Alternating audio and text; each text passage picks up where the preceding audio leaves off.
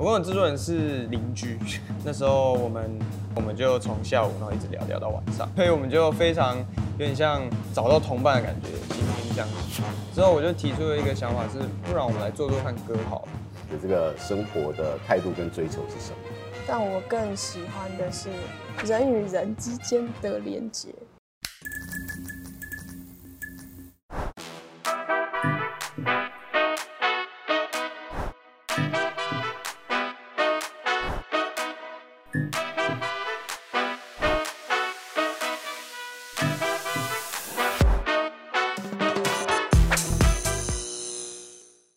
欢迎收看 Talk 一杯，我是主持人郑伟博。哎，能够在这个疫情经过两三个月再次回到实体的录影，其实真的是令人振奋又开心。那当然，今天大家所有的观众朋友会不会觉得场景有一点点不一样呢？随着这个疫情趋缓，我们的节目也不断的充实跟二点零的这个在进化。啊，与此同时呢，我们也邀请到了在今年的金曲奖，真的是呃，在最佳新人当中斩获了这个入围很棒这个荣誉的两位这个年轻的创作者。我话不多说，我先介绍两位出来，再跟大家好好聊一聊。来，让我们来这个欢迎李浩伟。大家好，我是李浩伟，Howard Lee。还有这个非常有 style 的坏特。嗨，大家好，我是坏特。我觉得坏特真的这个造型非常有 style，等下要跟你好好聊聊你的这个造型的这个美学跟这个创作理念。那刚才有聊到了，就是今天这个场地跟过去的 Four Play 有一点不一样。我们今天来到了在内湖的一个这个地中海餐酒馆。然后呢，叫做半空中厨房。这半空中厨房有什么样的特色呢？我要邀请到的就是这个主厨兼老板 Powell 波哥来到现场。来，我有请波哥。Hello，伟博。哎，等你好久了。好，等我好久了。对对对。你在哪里？你在这里。我在这里。我在你心里。好，没问题。对，知道一直都在。这个今天非常的开心能够来到你的餐厅，因为波哥他其实他是这个从加拿大回来的，他也真的是专精于地中海料理。他除了有他的特色料理之外，还有特调。我今天为两位创造了这一款饮料呢，叫做 Rough Diamond 白色睡不着，白色睡不着，对，白色，对，白色。啊 Rough Diamond，然后呢睡不着，其实他们的作品，什么叫做睡不着？喝咖啡睡不着。哦。Rough Diamond，你们看到一个很大的 diamond 在这边？OK，This is diamond，对不对？然后呢，我有白色，然后呢这一款饮料呢，我白色的部分我是用 Marshmallow，OK，就是所谓的呃这个棉花糖。加拿大回来，我还要再帮你翻译成棉花棉花糖，不好意思，我们讲习惯了，讲了十几年。本，节目欢迎吐槽主厨，没关系，没关系，尽量攻击，好不好？好。然后旁边这个是我们在圣诞节常喝的一个饮料，叫做 Eggnog，中文应该叫做诶这个蛋酒。对对对。然后你可以把它加进去里面，直直接加吗？对，直接加，直接加。哦。全部吗？全部加。对。你要的话再给你一杯也可以。可以加吗？可以加，可以加，可以加。对对对。好，然后呢，搅一搅。要要搅拌一下，搅拌一下，对对对对，好，所以我们就直接喝，对不对？对，直接喝。好，对对，那个我们今天就没有办法干杯了，但我们就遥遥相望。好的，好，来欢迎两位今天来到我们的 Top 一杯节目，然后我们也谢谢波哥，谢谢，谢谢，谢谢。有咖啡味，然后有这个蛮有深度跟层次的感觉，我觉得跟两位的这个创作一样。好，浩伟跟怀特，我觉得今天很高兴邀请你们来，而且在这个金曲奖，今年因为疫情啊，其实是非常特别的，就是它不但是哎有点往后的 delay，而且今年会是实体加上线上。那首先呢，要恭喜两位就入围了今年的金曲新人，来鼓励一下，谢谢谢谢。因为其实这所谓的这个新人奖啊，跟金钟啊，跟金马一样，一生就只有一次。所以说，我要先邀请两位先分享一下这个入围这一一辈子只有一次这个新人的心得，还有跟大家介绍一下你们两位。对，来，浩伟先。大家好，我是李浩伟，Howard Lee。然后我是一个二十二岁的创作歌手。然后我今年入围的作品是《Diamond in the Rough》，是我大学的时候，大学期间，呃，大概半年所经历的一些呃心路历程，然后把它写成十首歌。这样子，来，White。哦，我刚知道有入围的时候，我觉得很不敢相信，因为我原本的生活其实跟现在是完全不一样。我原本的生活是待在医院啊，然后待在实验室啊，待在教室啊，就是很固定的生活，然后都是乖乖念书的那种宅女。那现在突然有机会入围，然后有机会来节目，然后有机会穿得美美的，有机会在台上唱歌。我觉得这是对我来说是一件很不可思议，然后觉得很感恩的事情。然后我要再次恭喜两位，谢谢，谢谢谢谢谢谢。我直接就想问 White，就是因为你的造型其实非常特别，就是说，嗯，在你开始从音乐出道之后，可能这种就就是会遮犹抱琵琶半遮面这种，就是大盘帽啊，然后就是或者是墨镜啊，就是让你可以有一个很特殊的一个标志在这个粉丝面前。但你怎么会去想到要做这样的一个区隔呢？还是说你要在音乐人格跟现实生活当中有一些区别？嗯，对耶，比较像是我希望，因为我原本在开始做音乐的时候，大概是两年两年前，那时候开始发，就是开始写歌，然后开始呃录歌的时候，那时候我还在医院就是实习，还在当实习医师，然后那个时候我觉得就是那个环境，我会希望是单纯的就是做这样那样的事情。然后音乐的话就是我额外的事情，所以那时候有在跟前公司讨论，他们就说哦，那要不然你就把它遮起来，然后当做你的人物设定，这样你也可以保有原本的生活，然后也可以开心做音乐，这样是这样来的。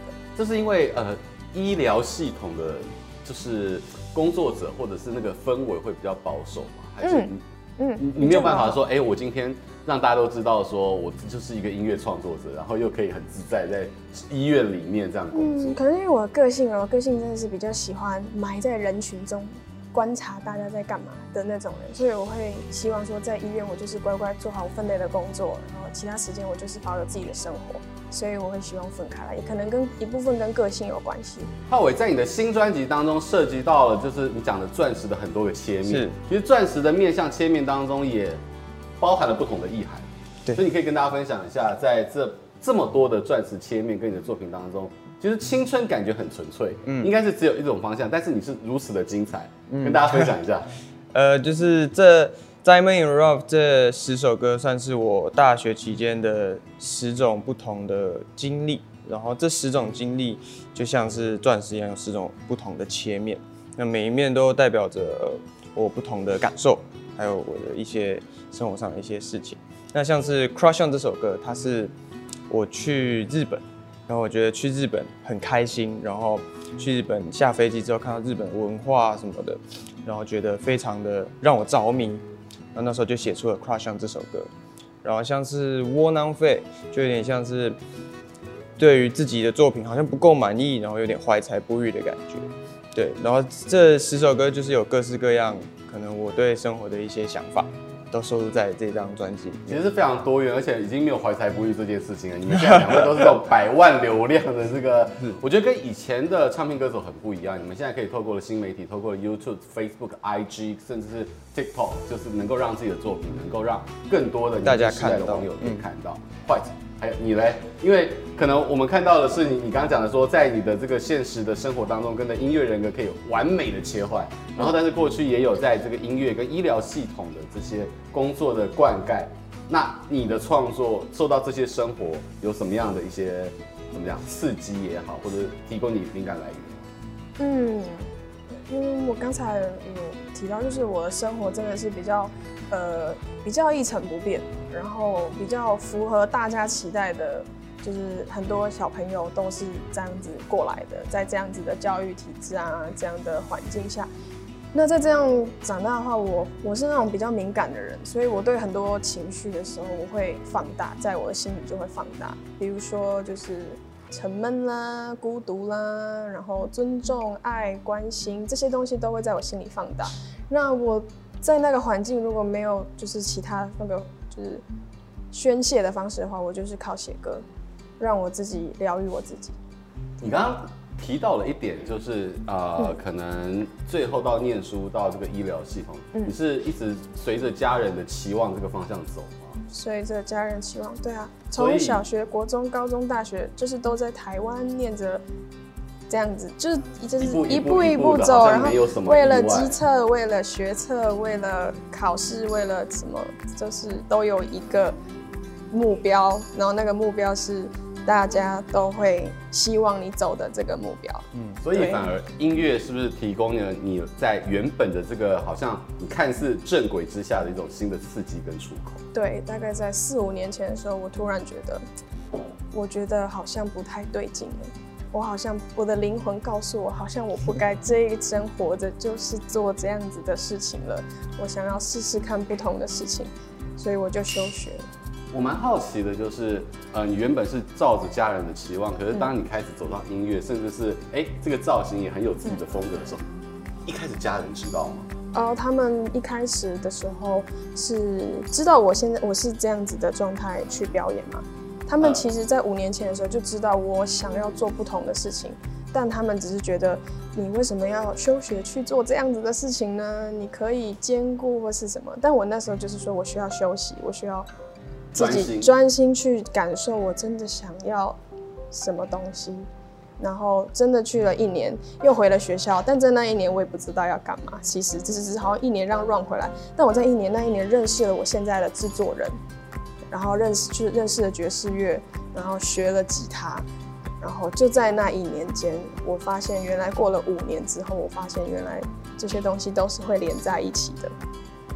最后你还是就是真实面对着自己心中的那一块你想要到达的境界。对对，然后我爸爸妈妈是从那个时候非常的觉得不就是不太认同，因为为什么你就好好的走下去，好好的未来怎么不走呢？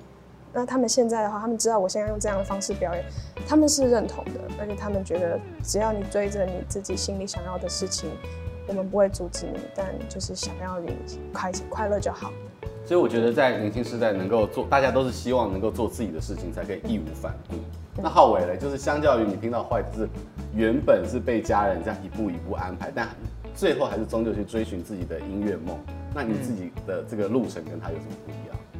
我在高中的时候进热音社，那是我第一呃第一次接触到，第一次感受到音乐的能量。因为那个时候其实我其实也不是一个很会读书的学霸，我也不是我从小成绩就不是很好，所以在在大家可能有一个目标的时候，就是比如说我考上哪间学校。然后我要我要读上什么样的大学？当大家有那样的憧憬的时候，其实我我在那个时期算是蛮迷惘的。那在这个迷惘期间，我接触到了音乐，然后接触到热音社，然后他那那个热音社的那个环境让我非常喜欢。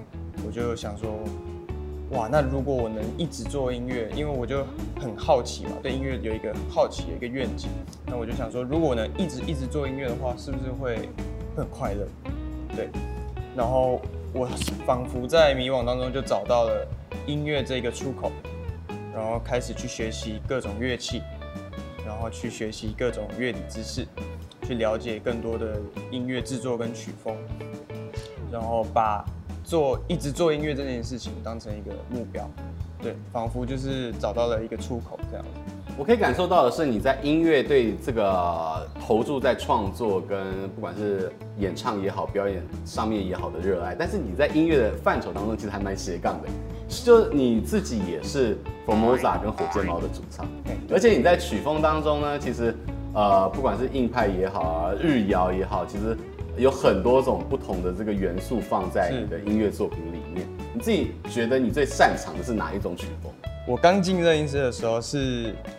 是唱重金属的，对，这么年轻就 heavy metal，对，就是 heavy metal。那那个时候，那个时候因为是缺主唱，哦，原本是我是弹贝斯，那后来后来因为热音社的主唱都是女生，然后唱撕裂的那种唱腔会比较不方便一点，因为好像构造的关系，所以说我就想说，那我我来唱唱看，然后那是我第一次上台，然后非常紧张，然后我就开始唱。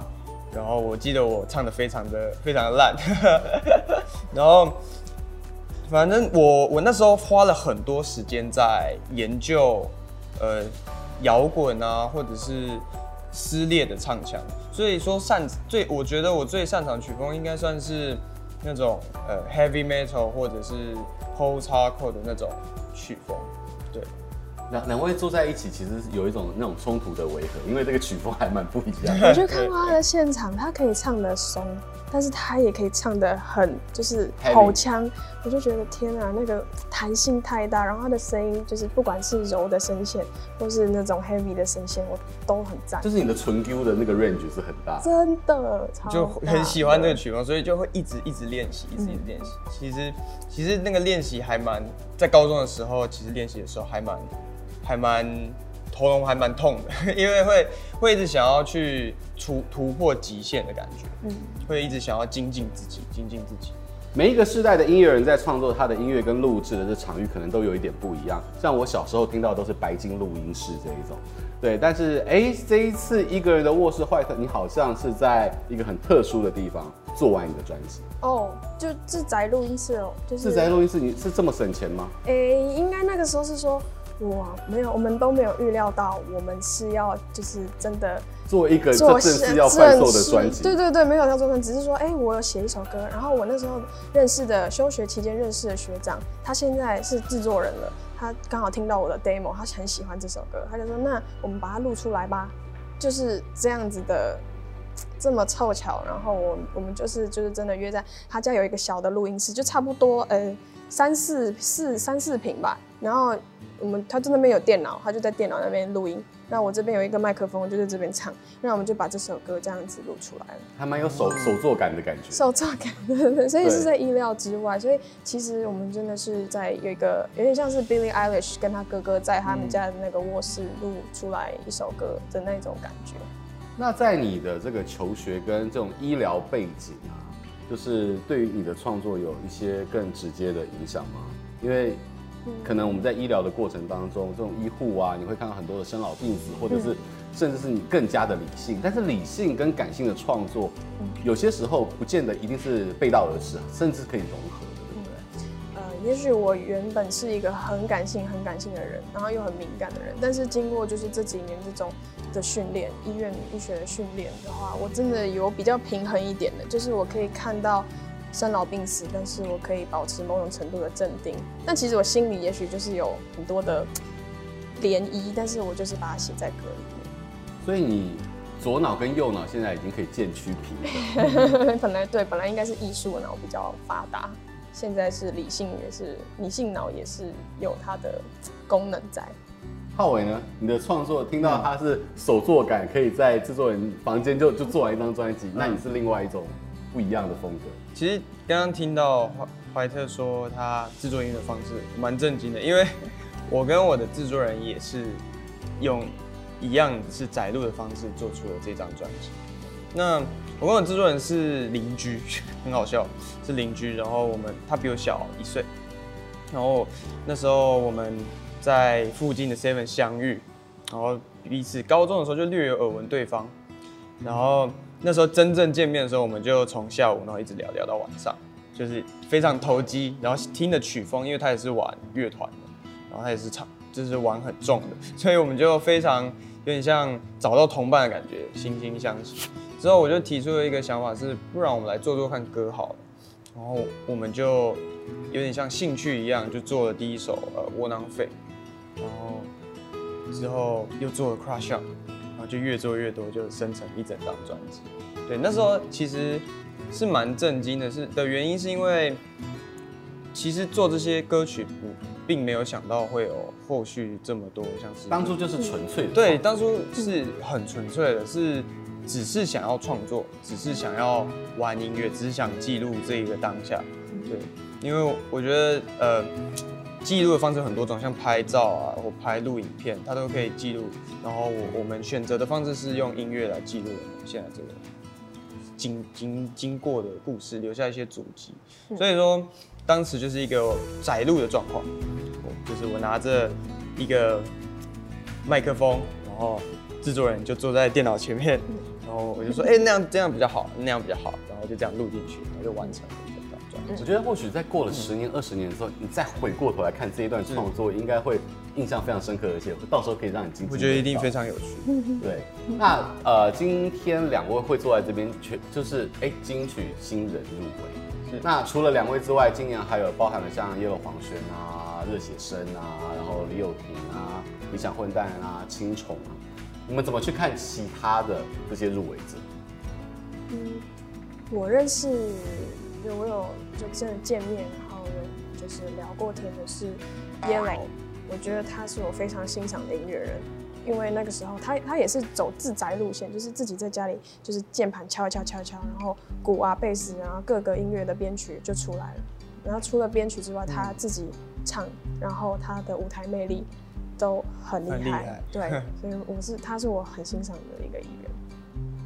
浩伟嘞，我也非常欣赏 Yellow。我一样，我们一样。已经两票，两票两票。因为他他的风格，他他他很强。他其实是一个很强的音乐人，而且他的表演是真的是第一次看是是会起鸡皮疙瘩，嗯，对，就觉得他他是一个很有才华的音乐人，对，觉得他非常厉害。所以我觉得在这一个世代，可能我觉得我归纳几个重点，可能是热爱音乐，然后可能自宅录制，嗯，然后再来呢，其实你们在对于彼此同一个世代的音乐人是惺惺相惜。我觉得在这个今天到最后一个问题，我想要问，这可能就是世代的不一样。就像说，哎，White，你喜欢的这个生活方式，可能像 Lo-Fi 这样。嗯，对，你可以再具体一下，就是说，除了这个字面上的意义之外，你的这个生活的态度跟追求是什么？嗯，我觉得我是更在意 Lo-Fi，是说我要的东西不多，我的物质上面的需要，我自己觉得是算少的。但我更喜欢的是人与人之间的连接，可是是心灵上的连接，就是说我跟你相处，我是可以感受到那种灵魂在震动，那种那种温暖，对，温暖 爱，然后我是想要就是感受到的是这样子的。